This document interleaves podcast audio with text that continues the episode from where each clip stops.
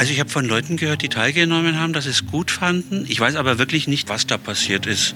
Ja, weiß ich nicht. Hingetraut habe ich mich eigentlich noch nicht. Mir ist nur der Name untergekommen. Ich kann dir überhaupt nicht sagen, was da drin passiert. Ähm, für mich ist es Brain Food, eine ganz ähm, breite Vielzahl an, an Themen und super engagierten Menschen ein, ein Tag voller Inspiration, voller Lernen, voller Input. Nicht mehr so äh, wie die Date früher das Image hatte, verstaubt und auf Papier und Plan. Ne? Da mag viel stehen. Aber das hier ist das Umsetzen des Ganzen.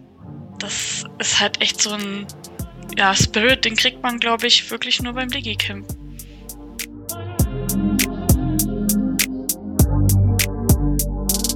Das DATEV DigiCamp. Ein Experiment organisationalen Lernens. Eine achtteilige Podcast-Serie von Audiograf Ingo Stoll. Kapitel 1 Prolog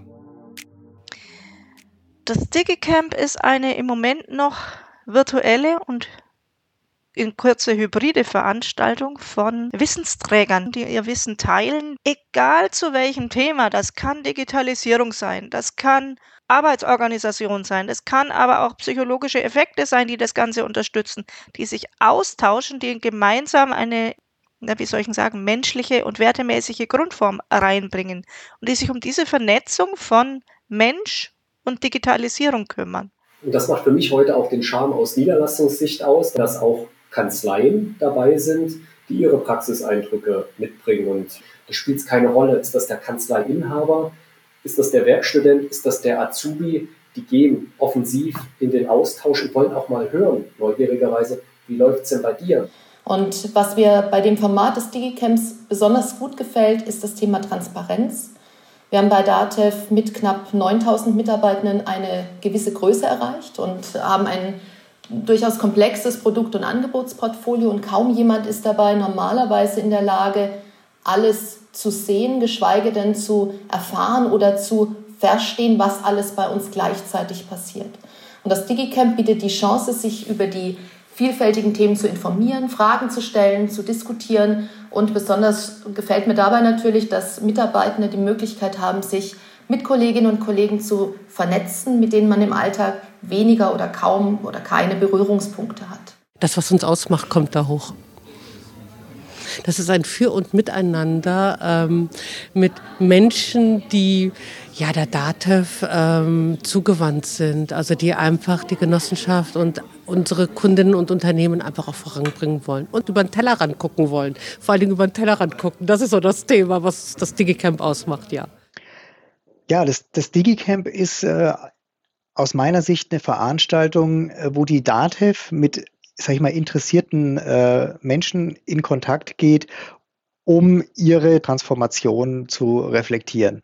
Und ich nehme da für mich immer ganz wichtige Impulse einfach mit raus. Was das DigiCamp unterscheidet von anderen Veranstaltungen, die wir in der DATEV gemacht haben, das haben wir relativ häufig schon gemacht, aber wir haben erste Mal beim DigiCamp eine Plattform geöffnet für eine Zielgruppe, die noch nicht definiert war.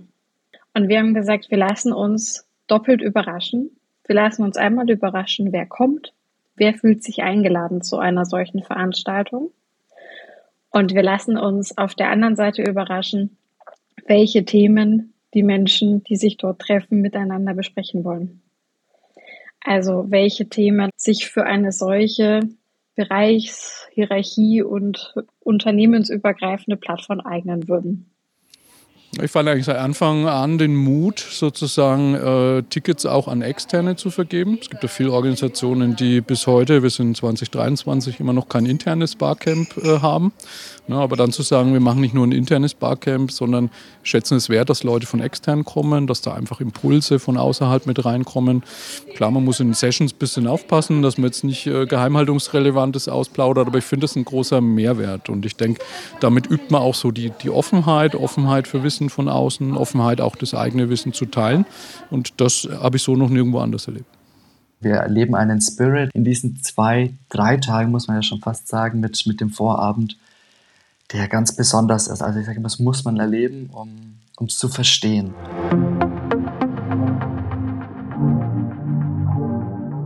Was Ursula, Tino, Julia, Kerstin, Robert, Caroline, Simon und Florian zum Digicamp in ihren eigenen Worten beschreiben, zeigt bereits, dass es sich um eine Plattform mit einigen Besonderheiten handelt.